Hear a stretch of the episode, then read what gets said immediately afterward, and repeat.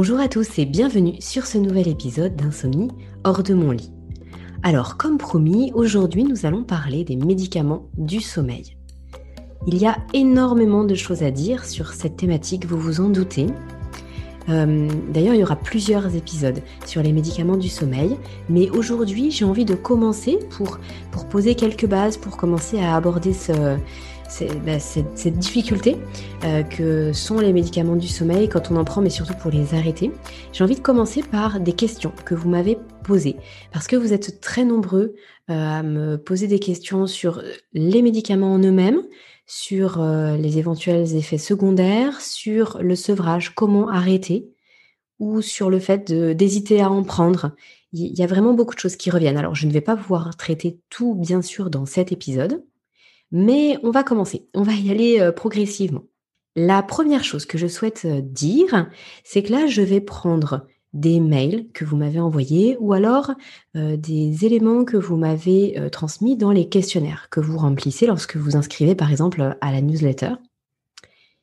Et donc, bien évidemment que mes réponses ne peuvent tenir compte que de ce que vous m'avez indiqué. Ça veut dire que ça ne peut pas être exhaustif. C'est très important pour moi de le préciser.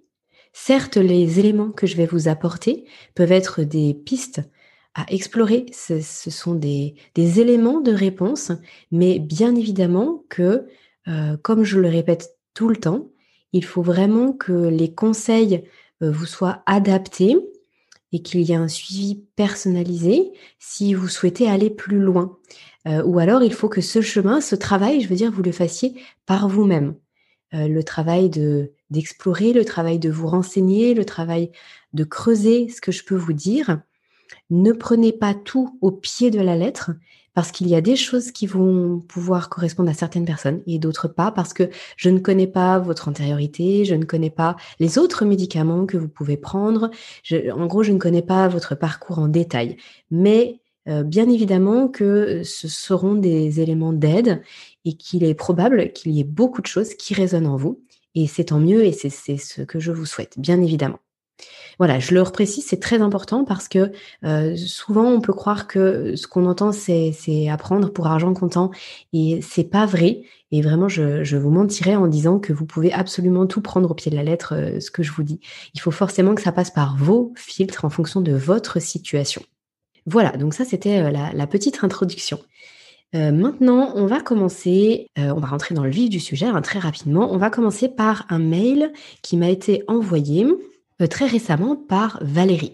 Alors Valérie me dit Bonjour Aurélie, je suis tombée sur votre page YouTube, je me décide à vous écrire pour la petite histoire. J'ai une maman de 80 ans qui voudrait se défaire de son médicament qui s'appelle Simbalta. Merci. Comment doit-elle procéder? Pardon, merci de votre aide et de vos conseils. Alors, j'ai pris ce mail-là parce que ça va nous permettre en fait de, dérouler plusieurs choses. Et puis, ça me permet aussi de vous dire que lorsque vous m'écrivez, n'hésitez pas à être précis. vous, n'allez pas m'ennuyer avec des détails. le souci, c'est que lorsque j'en ai trop peu, des détails, il m'est difficile de répondre correctement. Là, par exemple, je ne sais pas depuis combien de temps donc, pour à Valérie, je, m'adresse à vous. Je ne sais pas depuis combien de temps votre maman prend ce médicament. Je ne sais pas non plus le dosage. Je ne sais pas non plus si elle prend d'autres médicaments. Je ne connais pas son antériorité. Est-ce que ce médicament, donc, qui est un antidépresseur, est-ce qu'elle a commencé à le prendre pour de la dépression ou est-ce que c'était en lien avec des troubles du sommeil? En fait, tous, ces éléments-là sont importants pour ensuite pouvoir donner des conseils et, aider de façon la plus efficace, la plus optimale et que ce soit vraiment affiné. Donc n'hésitez pas. Mais il n'en reste pas moins que c'est une question bien évidemment très importante, très intéressante, que de nombreuses personnes se posent et on va essayer d'y répondre aujourd'hui. Alors, le euh, Simpalta 60, c'est un antidépresseur. C'est un antidépresseur pour euh, du coup la dépression et tous les, états anxieux, donc l'anxiété généralisée. Euh, petit point sur les, médicaments pour le sommeil, il y en a plusieurs sortes. Il y a les antidépresseurs, on retrouve aussi euh, les somnifères, les anxiolytiques, On retrouve aussi les antihistaminiques que de nombreuses personnes prennent, non pas pour les allergies, mais pour le sommeil, parce que c'est souvent vendu euh, en pharmacie, c'est en vente libre. Et la mélatonine, de la même façon. Donc euh, on ne va pas forcément tout aborder aujourd'hui, mais ayez en tête qu'il y a plusieurs types de médicaments qui ont des répercussions sur le sommeil. Alors leur fonctionnement varie et différent en fonction des molécules et en fonction de ce que je viens de vous citer. Certains vont jouer sur la recapture de la sérotonine, d'autres sur les récepteurs ou GABA, d'autres jouent sur euh, justement le, le fait d'apporter de la mélatonine, hein, cette hormone qui est dite du sommeil. Mais dans tous les cas, ils ont un effet qui s'apparente à un effet sédatif pour la plupart. Et c'est pour ça qu'ils sont souvent soit prescrits, soit pris pour le sommeil. Alors, comment se défaire des médicaments lorsqu'on en prend? Déjà, il faut savoir que pour la plupart, si ce n'est tous, euh, à ma connaissance. Alors, j'ai pas vérifié bien sûr pour l'ensemble des médicaments, euh, même si je serais amenée à le faire prochainement. Je vais faire un, voilà, je vais essayer de, faire euh, ma Sherlock Holmes par rapport à tout ça. Mais en tout cas, aujourd'hui, avec les connaissances que j'ai actuellement, il n'y a pas de médicament pour le sommeil qui est prescrit, en tout cas qui est recommandé d'être prescrit sur des mois, des mois et des mois sans effet secondaire important. Or, bien sûr, ils le sont. Bien sûr, ils le sont. Euh, certaines personnes prennent des somnifères, et j'en connais, euh, depuis des dizaines d'années, depuis 10, 20, 30, 30 ans, euh, voire plus, parce qu'elles n'ont jamais, elles n'ont jamais dormi sans, finalement presque jamais dormi sans. Alors, sans aller dans ces extrêmes, on peut facilement voir des personnes qui prennent des antidépresseurs pendant plusieurs années. Et bien sûr que ça, ça a un impact sur le fonctionnement général du cerveau, du système nerveux, euh, des neurotransmetteurs, des hormones, etc.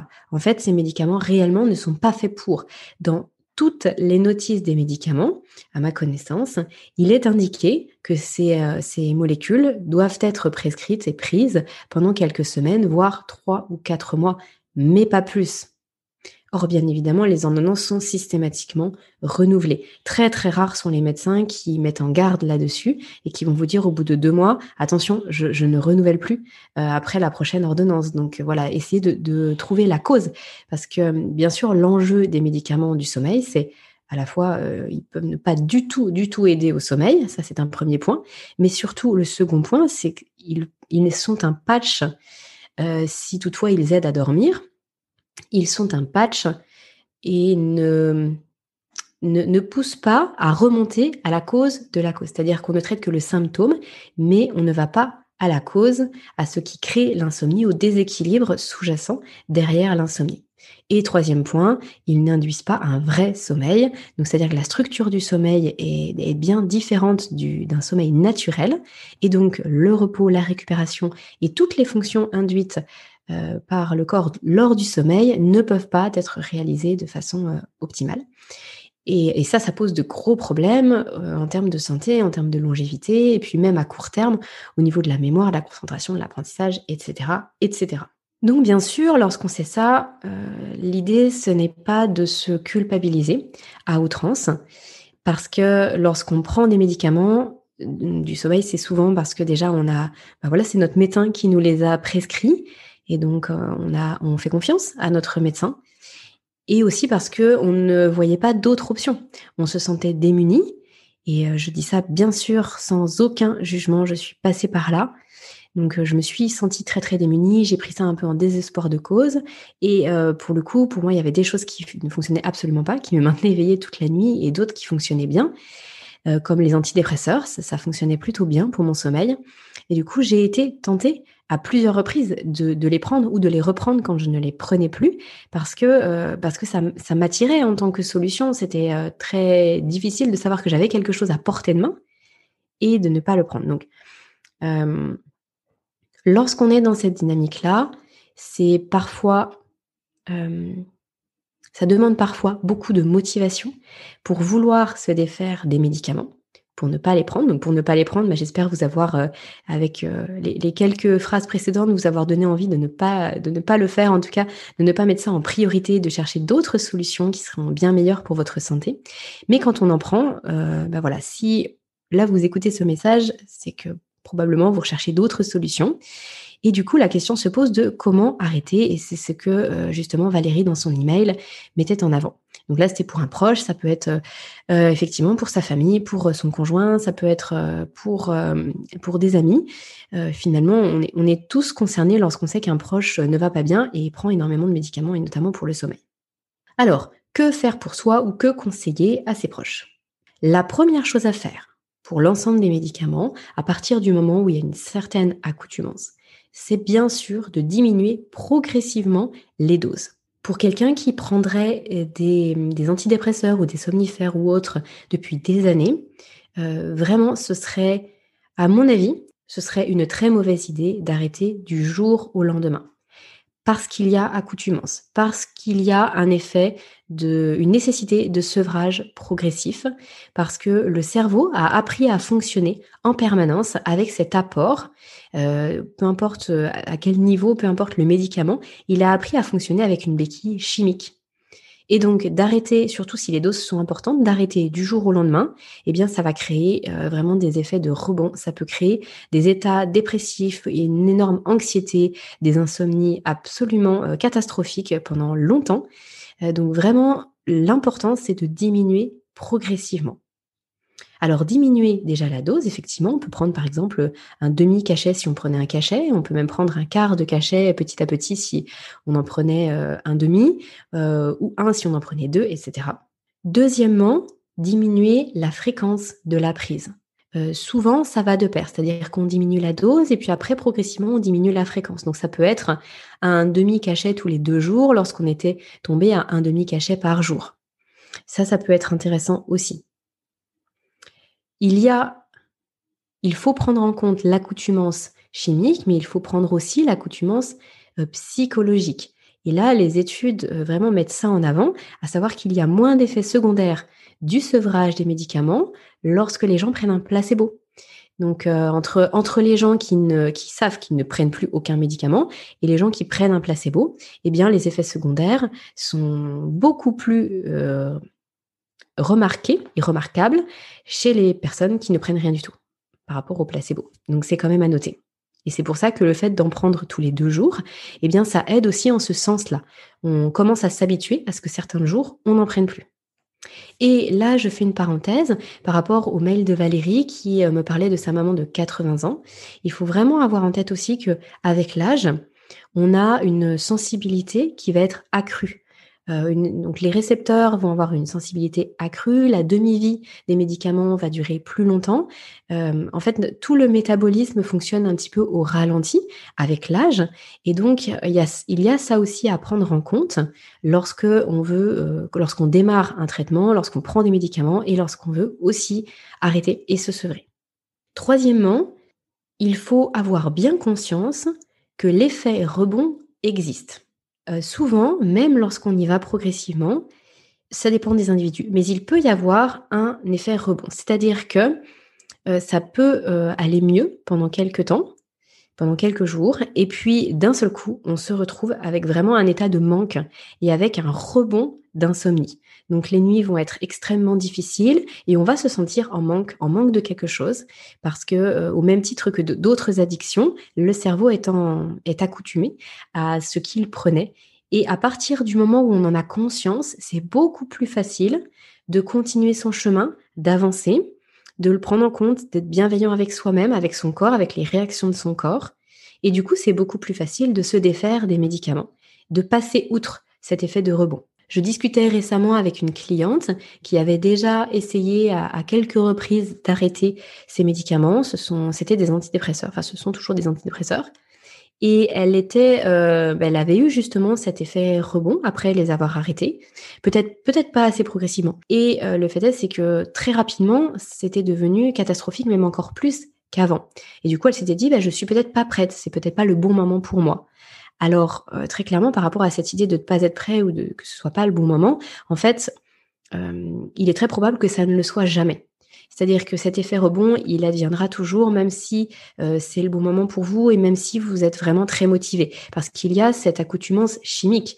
Et donc, ça va au-delà de la simple motivation. À partir du moment où on en a conscience, on prend les choses plus favorablement, mieux, et du coup, on ne retourne pas vers les médicaments, puisque là, c'est ce qui s'est passé, c'est-à-dire que cette, euh, cette dame est, retournée dans, son traitement, et du coup, bah, les, efforts qu'elle avait pu fournir pour arrêter ont été vains. Et, et du coup, il y a à nouveau ce chemin-là à faire. Quand on le sait, c'est déjà plus facile. Donc ça, c'était le troisième point. Quatrième point, et ça pour moi il est, très important celui-ci, c'est de travailler sur la perception, sur sa relation qu'on va avoir au médicament. Euh, donc la perception qu'on a du bienfait qu'apporte le médicament. Souvent, lorsqu'on prend ces médicaments, c'est parce qu'on était au bout du rouleau. On était vraiment épuisé. On ne trouvait pas d'autres solutions. En tout cas, on pensait qu'il n'y avait pas d'autre issue. Et donc, on considère ce médicament, quel qu'il soit, un petit peu comme euh, quelque chose comme le Graal, comme quelque chose de merveilleux euh, qui nous fait du bien, puisque on arrive à s'endormir le soir. Euh, souvent, il y a moins de réveil, et puis on a l'impression de, dormir, ou en tout cas, on est, on est plus éveillé la nuit. Alors je dis ça, bien sûr, encore une fois, pour certaines personnes, ça ne fonctionne pas. Et, ça, c'est un autre sujet. Mais en tout cas, là, je parle pour les personnes pour qui ça fonctionne, c'est-à-dire que l'endormissement est présent. Et la personne se réveille le, lendemain matin et a, voilà, et a fait une nuit. Du coup, le médicament, il est mis sur un piédestal. Et on est à la fois dépendant chimiquement, mais on se sent aussi dépendant psychologiquement parce qu'on se dit, mais je peux pas, je n'ai pas la capacité de dormir sans lui. On le croit et on le voit comme ça. Le médicament est vraiment vu comme un sauveur. Eh bien, c'est sur ça qu'il faut travailler. Il faut travailler sur cette, euh, cette connaissance euh, du fonctionnement des médicaments et la connaissance des effets secondaires de ces médicaments sur notre cerveau. C'est pas facile. Vraiment, ce n'est pas évident de se confronter à ça parce que du coup, on se dit, on en a pris pendant X temps, on en prend encore et on sait que ça ne nous fait pas du bien. Ça peut vraiment nous nuire, nuire à notre organisme, nuire à notre cerveau. Euh, même faire le lit de nombreuses maladies, euh, maladies dégénératives comme par exemple Alzheimer, comme tous les troubles euh, d'ailleurs euh, qu'on peut retrouver au niveau du cerveau. Il y a beaucoup de maladies dites de civilisation qui prennent racine dans à la fois le manque de sommeil et puis à la fois les, les années de consommation de médicaments et notamment les médicaments du sommeil, bien sûr, parce que ça vient troubler le fonctionnement du cerveau. Donc c'est pas facile de se l'avouer, ce n'est pas évident à entendre, mais ça fait partie du chemin thérapeutique. Ça fait partie du chemin et du changement de perception. Quand on arrive à, voir ces cachets comme quelque chose qui peuvent plus nous nuire que nous apporter quelque chose de positif, eh bien, tout de suite, on a moins envie de les prendre. Et on commence à se détacher. On commence à avoir envie de, mettre en, en œuvre euh, d'autres choses, d'activer d'autres leviers. Et ça, c'est un vrai pas. C'est quelque chose d'important. Moi, systématiquement, lorsque je discute avec des personnes qui me disent je, souhaite arrêter euh, les antidépresseurs, mais je ne sais pas comment je vais faire parce que je ne peux pas dormir sans, ou les, somnifères, c'est la même chose, les anxiolytiques, c'est la même chose. Je ne peux pas dormir sans, c'est grâce à eux que je dors, etc. En fait, rien que dans le discours de la personne, je, sais où la personne en est et si ce sera possible pour elle. Et euh, lorsque ces médicaments sont vraiment mis sur un piédestal de façon très importante, eh bien, il n'est pas question d'arrêter. C'est-à-dire qu'il y a encore un chemin à parcourir avant de se dire on va réduire les doses, on va arrêter. D'ailleurs, c'est vrai que j'aurais pu mettre ce point en priorité, mais euh, il est presque essentiel parmi tous ceux que je vous cite aujourd'hui. Et ça, ça peut passer, cette connaissance-là, elle peut passer par euh, simplement aller euh, dans le Vidal, hein, c'est-à-dire le, grand livre des médecins, euh, où sont inscrits bah, l'ensemble des médicaments, les effets secondaires, la posologie, etc. Et puis de lire, de lire les effets secondaires. Et je vous assure que c'est complètement effrayant. Alors, ne le faites pas si vous ne vous en sentez pas prêt. mais pour le coup, si vous êtes dans cette démarche-là, allez-y, parce que vraiment, ça va vous aider à prendre conscience à quel point vous ne faites pas du bien à votre cerveau en faisant ça et qu'il est vraiment important d'aller explorer autre chose. Cinquièmement, cinquièmement, ça va être de réfléchir avec un thérapeute à quelque chose pour euh, à, une autre euh, béquille, mais du coup qui serait plus naturelle, pour le cas où ce soit vraiment trop difficile. Alors je m'explique. Par exemple, quelqu'un qui aurait pris pendant des années, des années, euh, admettons un antidépresseur, eh bien, ça peut être intéressant de vous renseigner, peut-être même de commander, euh, de vous faire accompagner par, euh, par un thérapeute. Alors, un thérapeute, ça peut être votre médecin. Si, euh, si, vous, vous, sentez votre médecin ouvert à, à cela et qu'il vous encourage dans cette voie-là, ça peut être aussi un naturopathe. Alors, vraiment, prenez quelqu'un d'expérience, prenez quelqu'un soit qui vous connaît, soit que vous connaissez de par les réseaux. Il y a vraiment des gens euh, de, grande, grande qualité qui font du travail euh, extrêmement intéressant, comme par exemple là, euh, Béatrice Levinson, qui est passée récemment sur le podcast. Je vous invite à écouter cet épisode si vous ne l'avez pas encore fait. C'est vraiment une naturopathe qui, s'est formée notamment aux États-Unis et qui, et qui est de très, très bons conseils, qui a une vision très holistique de la santé. Donc voilà, trouvez un praticien, trouvez un thérapeute avec qui vous sentez en confiance et qui pourra vous accompagner là-dessus. Et l'idée, c'est de pouvoir trouver quelque chose qui éventuellement pourrait remplacer l'antidépresseur que vous avez arrêté, si toutefois c'est vraiment très compliqué pour vous. Donc par exemple, vous êtes dans cette phase de, rebond, vous rencontrez à nouveau des grosses difficultés pendant vos nuits, vous avez l'impression que ça, dure vraiment. Et bien sûr, vous avez ben, votre, votre vie euh, familiale, votre vie professionnelle, votre vie personnelle à gérer. Ça devient très difficile. Euh, vous vous dites il me faut une béquille. Bah, plutôt que de retomber encore dans quelque chose de médicamenteux, peut-être qu'il peut être intéressant euh, de vous orienter vers euh, du millepertuis, de la rhodiola rosea, etc.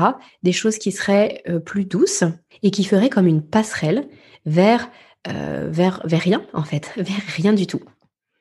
Mais c'est possible qu'il y ait besoin de ça, donc pensez-y, préparez-le. Ce n'est pas au moment où vous êtes vraiment dans le plus dur, ou par exemple il y a des insomnies qui reviennent, que c'est le bon moment pour y réfléchir. Mieux vaut y réfléchir en amont, parce que vous le savez très bien, lorsqu'on est euh, en dette euh, de sommeil, lorsque les nuits sont très courtes, voire inexistantes, on n'a pas l'esprit clair pour réfléchir, et c'est bien normal. Et sixième point, euh, qui bien sûr est une suite logique finalement de, tout ce que je viens de dire, c'est de s'assurer que votre hygiène du sommeil est optimale. Qu'est-ce que j'entends par là? Si vous n'avez absolument rien mis en place pour votre sommeil euh, du tout dans les semaines ou, les mois précédents et que vous décidez d'arrêter brutalement votre traitement ou même progressivement, eh bien en fait vous allez vous retrouver avec des troubles du sommeil mais qui ne sont pas liés à l'arrêt du médicament, qui sont juste liés au fait que votre corps n'est pas dans les bonnes conditions pour dormir. Je vous donne un exemple. Euh, jusqu'à présent, par exemple, vous dormiez parce que vous preniez un somnifère le soir. Et du coup, bah, les, comme votre cerveau, là, il est sédaté hein, avec le somnifère, donc finalement, peu importe production de mélatonine ou pas, production de cortisol ou pas, eh bien, votre cerveau sédaté euh, ben, vous, vous fait vous endormir. J'hésite toujours avec les mots parce que je n'aime pas vous faire dormir. Euh, c'est pas vraiment qui vous fait dormir, c'est qu'en fait, vous êtes anesthésié. C'est pas un sommeil naturel. Mais bon, par euh, une facilité de langage, effectivement, on peut dire que le somnifère vous fait dormir. Euh, parenthèse fermée, euh, et que vous êtes devant les écrans, devant votre tablette ou devant votre ordinateur jusqu'à 23h le soir au moment de couper la lumière et de vous coucher, si vous arrêtez le somnifère, en fait, vous allez vous retrouver avec une manque, un manque de production de mélatonine et avec une impossibilité à vous endormir, pas en lien avec le somnifère, mais en lien avec votre hygiène de sommeil. Ça peut être le cas avec le café, ça peut être le cas avec une activité sportive très intense trop tard le soir, ça peut être le cas euh, par rapport à votre alimentation. Euh, en fait, il peut y avoir bah, tous, les, points hein, que j'évoque régulièrement dans le podcast. Si ça, vous n'avez pas travaillé dessus, euh, l'arrêt d'un médicament va être une catastrophe. Euh, va être très difficile, ou en tout cas beaucoup plus difficile que ce que ça aurait pu être.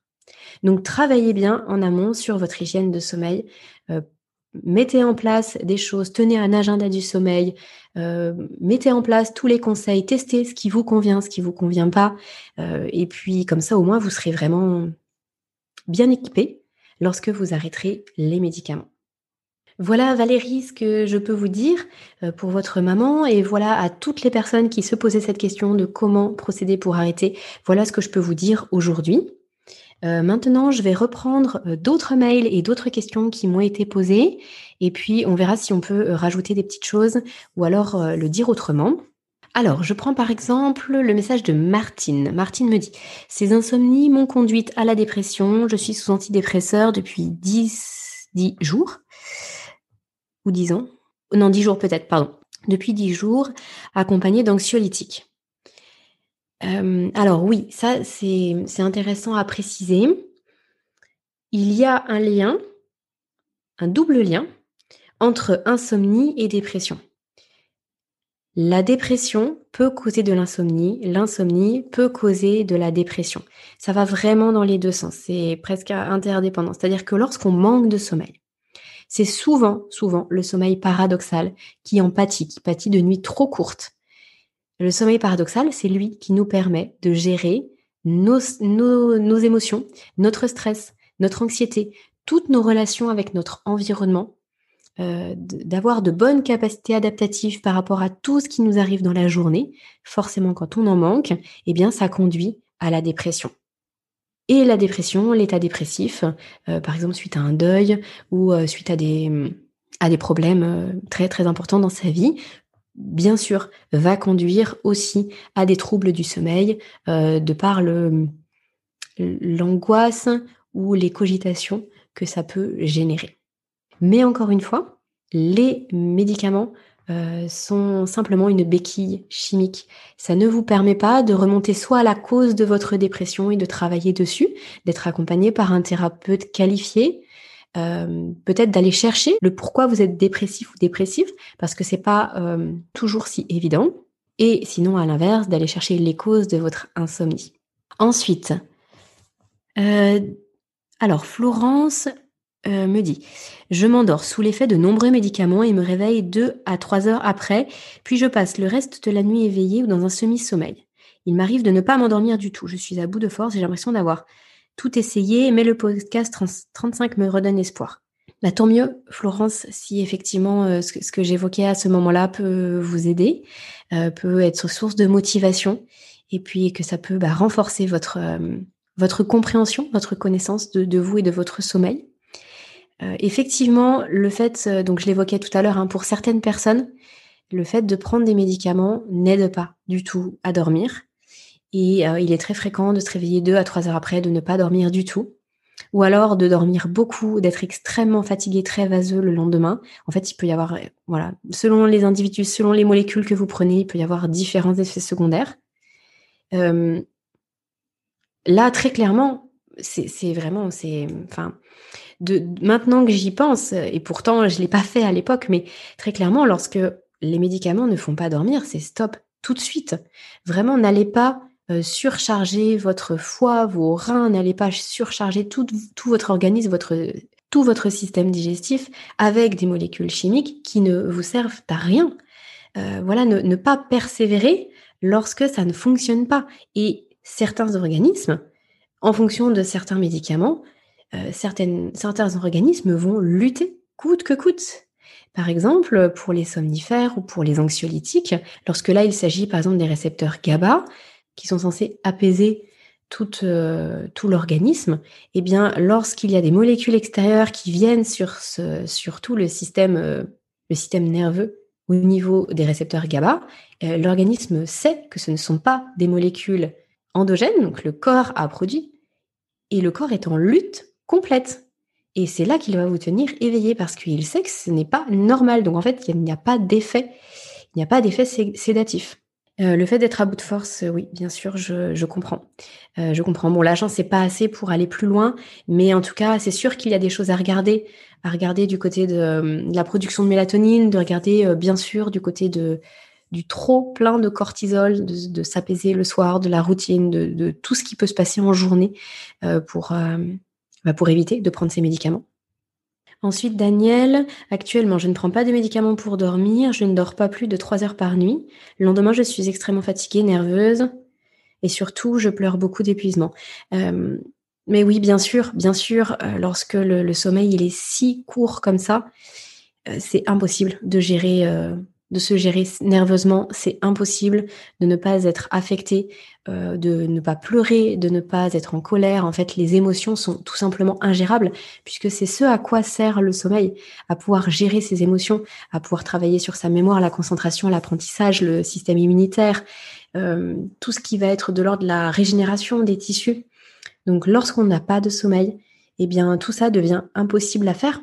Il faut bien se dire que tout ce qui se fait la nuit ne peut pas être fait à un autre moment. Tout ce qui se fait pendant le sommeil ne peut pas être fait pendant l'éveil. Donc oui, bien sûr, euh, c'est malheureusement normal de ressentir cela. Et encore une fois, là, la seule chose que je peux euh, vous conseiller, c'est vraiment de, tenir un agenda du sommeil et de reprendre tous les conseils que j'ai pu vous donner sur le podcast, mais que vous avez pu aussi euh, avoir et obtenir à droite et à gauche de par différents médecins, thérapeutes, etc. Et de les appliquer, j'ai envie de dire de façon studieuse dans votre quotidien. Euh, beaucoup de personnes espèrent avoir des résultats différents en faisant toujours la même chose. Ça ne peut pas fonctionner. Ça ne peut pas fonctionner. Si on fait toujours la même chose, on aura toujours les mêmes résultats. Donc euh, là, il faut creuser. Il faut creuser. Et encore une fois, n'hésitez pas aussi à vous faire accompagner. Hein. C'est vrai que je ne l'ai pas dit jusqu'à maintenant. Vous savez que moi, je propose des accompagnements individualisés. Et bien sûr, je ne suis pas la seule. Euh, bah, par exemple, Béatrice en, naturopathie traite aussi les troubles du sommeil, de l'insomnie. Il y a énormément de thérapeutes qui abordent cette thématique des troubles du sommeil, de l'insomnie. Donc faites-vous accompagner lorsque vous n'avez plus les ressources, plus l'énergie, que tout vous paraît flou, que vous ne savez pas par où commencer. Faites-vous accompagner. Euh, vraiment, je pense qu'il ne faut pas hésiter à un moment donné d'accorder du budget pour sa santé et de se faire accompagner par quelqu'un avec qui le, feeling passe et en qui on a confiance. Alors ensuite, Christine. Christine me dit, j'ai l'impression d'avoir fait le tour des méthodes, j'ai pris des médicaments pendant des années, ils m'ont abîmé le cerveau. J'ai mis trois ans à m'en débarrasser. Aujourd'hui, euh, sans de fortes doses de mélatonine, de tisane, un demi d'onormil et des huiles essentielles, c'est la nuit blanche assurée. Avec, c'est quand même un endormissement long, réveil nocturne, une nuit sur deux, des heures de 4 heures, une fatigue permanente qui ralentit encore plus mon cerveau. Je veux retrouver le sommeil. Je suis en surpoids, je n'ai plus de thyroïde, je suis d'un naturel anxieux. Même la méditation, l'hypnose ont perdu leur efficacité. Je commence un nouveau job dans quelques semaines. Je ne peux pas arriver avec des mal sous les yeux. Alors là, euh, j'ai l'impression que tout est dit. Malheureusement, c'est... C'est... Donc là, Christine, euh, les médicaments qui abîment le cerveau, mais c'est clair c'est clair. Et, c'est pour ça que je vous fais cet épisode-là aujourd'hui. Épisode qui est long, où voilà, on, on essaie d'évoquer beaucoup de choses. Mais ça me tient tellement à cœur, cette histoire de médicaments, cette histoire de produits chimiques, cette histoire de dépendance qui de d'anxiolytiques et de médicaments divers et variés qui, viennent ravager notre cerveau. Euh, moi, j'ai mis vraiment longtemps à ne plus ressentir de façon euh, très très euh, flagrante les effets des médicaments que j'ai pris et pourtant j'en ai pas pris pendant 20 ans. Mais c'est assez fou. Et d'ailleurs, et d'ailleurs, euh, un des premiers effets secondaires, c'était dans un livre récemment là sur le sommeil que je lisais ça, c'était des résultats aux États-Unis, résultats d'études qui disaient que un des premiers effets secondaires des médicaments pour le sommeil, c'était les accidents de la route les accidents de la route parce que parce que pas de concentration, parce que baisse de la vigilance, parce que euh, parce qu'on fonctionne à ralenti en fait. On est dans le brouillard tout le temps. Et donc là, euh, pour revenir à ce que dit Christine, en fait là, euh, il y a typiquement le, fameux triangle dont parlait Béatrice Levinson dans, dans l'échange qu'on a eu, le fameux triangle entre la thyroïde, les hormones sexuelles et les glandes surrénales. On est en plein dedans. On est en plein dedans aussi avec l'alimentation, puisqu'on là on parle de surpoids. En fait, à partir du moment où tout ça s'est déstabilisé, on peut faire ce qu'on veut, le sommeil ne peut pas venir puisque les mécanismes du sommeil ne sont pas soutenus. Donc il faut prendre vraiment tout en charge en même temps et ça commence par l'alimentation. Donc je dis quand je dis tout, prendre en charge en même temps, c'est par rapport à l'ensemble du système endocrinien. Et ça, ça commence par l'alimentation.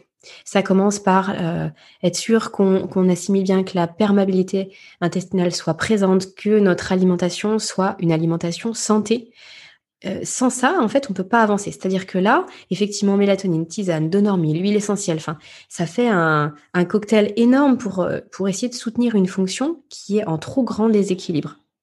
Donc là, réellement, euh, Christine, moi, ce que je vous encouragerais à faire, c'est aller voir un, naturopathe ou un nutrithérapeute et de commencer par votre alimentation avoir un, régime alimentaire qui soit vraiment un régime alimentaire santé et qui vous permette petit à petit de rétablir le reste. Après, ça peut être soutenu aussi par des plantes, ça peut être soutenu par euh, des compléments alimentaires, mais là, à mon avis, c'est la priorité, clairement. Euh, Élise, si je ne prends pas de médicaments, je me réveille, j'angoisse à l'idée de ne pas me rendormir et donc évidemment je ne me rendors pas. Oui, bien sûr, le fameux cercle vicieux. Euh, donc ça, c'est ce que j'évoquais, hein, c'est vraiment la dépendance psychologique aux médicaments. Euh, donc là, typiquement, peut-être que Élise, si vous aviez un placebo, vous pourriez vous endormir, puisque c'est l'idée de prendre quelque chose qui vous aide. Donc là, il faut vraiment travailler sur la, comme je disais, la perception du médicament, euh, ce que ça vous inspire aujourd'hui, ce que ça, ce que aussi ça, ça vous fait, euh, est-ce que ça vous aide ou pas, etc. Euh, Mélanie qui m'évoque la difficulté concernant le sevrage des médicaments, ne pas savoir par quoi commencer. Bon, là, je pense avoir répondu précédemment. Et je pense que je vais m'arrêter là. Il y a encore, il y a encore plusieurs messages là-dessus. Alors là, Anne-Sophie qui me dit mes connaissances du fonctionnement du sommeil, médecins qui m'ont proposé d'emblée des médicaments au lieu de traiter les causes et maintenant accoutumance. Euh, oui, malheureusement, malheureusement, malheureusement, euh, c'est toujours délicat hein, de parler, pour moi, de parler des médecins euh, par rapport à cette thématique du sommeil, puisque j'ai été exactement dans la même situation qu'Anne-Sophie, à savoir qu'on m'a proposé d'emblée des médicaments. Personne n'a cherché à réfléchir aux causes et à mon hygiène de sommeil. Et du coup, ça, crée euh, ce que Anne-Sophie dit, à savoir des, accoutumances. Et on n'apprend pas plus comment fonctionne son sommeil et comment s'en sortir, comment avoir une bonne hygiène de sommeil. Euh, c'est difficile pour moi de, taper sur la médecine et les médecins parce que je sais qu'il y a des médecins qui font extrêmement bien leur travail et qui vont avoir cette démarche-là. Mais je sais aussi que beaucoup euh, prennent 10 minutes par patient et qu'ils recherchent la simplicité, tout autant d'ailleurs que le patient recherche aussi la simplicité. Hein, malheureusement, ça va. Enfin, les deux parties sont quand même à prendre en compte. Il n'y a pas que le médecin. Si le médecin sent que le, patient veut juste prendre un cachet, eh bien, il est plus tenté de lui donner juste un cachet également. Mais il y a beaucoup de médecins qui ne sont pas du tout, du tout formés à la thématique du sommeil, qui ne sont pas formés pour accompagner ces troubles-là et, euh, et en fait qui vont nuire à leurs patients plus qu'autre chose en donnant juste des médicaments. Fabienne, la dépendance au Temesta. Donc, ouais, pareil, j'ai essayé beaucoup de choses, rien n'a fonctionné. Euh, je viens d'écouter ce que vous avez proposé. Je vais commencer la Shwaganda. Bah, J'espère, Fabienne, que ça a pu vous aider. Euh, vraiment. Mais après, pensez à travailler euh, sur le terrain, clairement sur tout l'équilibre hormonal. Camille, difficile d'arrêter les somnifères. Donc là, c'était pendant les études, année très chargée, sommeil particulièrement mauvais depuis cinq mois, stress de cette année difficile, hormones, point d'interrogation. Du coup, j'ai pris des médicaments pour tenir le coup, vu plusieurs professionnels, et mon sommeil est pire que jamais. Si je ne prends rien, je m'endors vers 6 heures du matin, et pourquoi pourtant je suis fatiguée le soir. Je sais que les somnifères ne sont pas une solution. J'ai essayé plusieurs autres choses sans succès on pourrait en écrire des pages, vous connaissez, bah oui, malheureusement, oui, oui, oui, tout à fait, et comme je vous comprends. Alors là, euh, si je ne prends rien, je m'endors vers 6 heures du matin, ça me fait vraiment penser à une inversion complète de la courbe de, votre cortisol. Donc, c'est-à-dire que vous, peut-être, vous n'en produisez pas du tout en journée, vous êtes fatigué, et par contre, vous produisez votre cortisol la nuit. Donc, euh, pour ça, faut faire un test de cortisol. Euh, un test qui soit vraiment bien complet. Hein. vous le prenez trois fois par jour, matin, après-midi et en soirée pour savoir un petit peu ce qui se passe pour vous. Ça peut être déjà une piste, sachant qu'après, même si c'est confirmé, bah, il faut pouvoir travailler dessus et, rétablir ça. Donc bien sûr les hormones et bien sûr le stress, hein. c'est-à-dire que à un moment donné, lorsque vous êtes sous stress euh, et que ça vous empêche de dormir, c'est parce que la pression de votre environnement, elle est trop forte pour vous. C'est ingérable. Et vos capacités adaptatives par rapport à votre environnement sont trop faibles. Donc en fait, il faut travailler sur les deux quand on peut. C'est-à-dire que là, par exemple, en période d'examen ou en période de changement professionnel, c'est impossible de faire baisser cette pression de l'environnement. Donc il va falloir vraiment travailler sur ses capacités adaptatives. Et donc, euh, bah, par exemple, les techniques de respiration, toutes les techniques de relaxation, euh, tout ce que je peux évoquer dans les podcasts qui font que votre taux de cortisol va baisser, eh bien ça, ce sont des outils pour pouvoir mieux gérer le stress qui vous arrive et sur lequel vous n'avez pas une emprise directe. Je pense que je vais m'arrêter là. On a déjà vu beaucoup de choses. Je pense que là, on a, couvert euh, beaucoup de vos questions. J'espère que ce long épisode sous un format un petit peu différent vous a plu. Encore une fois, n'hésitez pas, je vous mets le lien dans la description du podcast. N'hésitez pas à m'écrire, n'hésitez pas à répondre au questionnaire. Euh, je referai d'autres épisodes sur les médicaments du sommeil. Euh, et aussi en question-réponse pour répondre si vous avez d'autres questions que ce qui a été évoqué là, ou alors si des choses bah, vous ont paru floues, n'hésitez pas à me le dire. Et puis, bah, comme d'habitude, on avance ensemble euh, par rapport à toutes ces thématiques. Je vous invite également, si vous appréciez le travail que je vous propose, je vous invite à me noter le podcast. Euh, allez sur Apple Podcast ou prenez l'iPhone d'un ami si vous n'en avez pas pour pouvoir mettre cinq petites étoiles. Ça aide vraiment au référencement du podcast. Ça permet de toucher un, maximum de personnes, de, faire connaître un petit peu cette, cette thématique, surtout les solutions par rapport aux troubles du sommeil. Et vous pouvez aussi me rejoindre sur Instagram.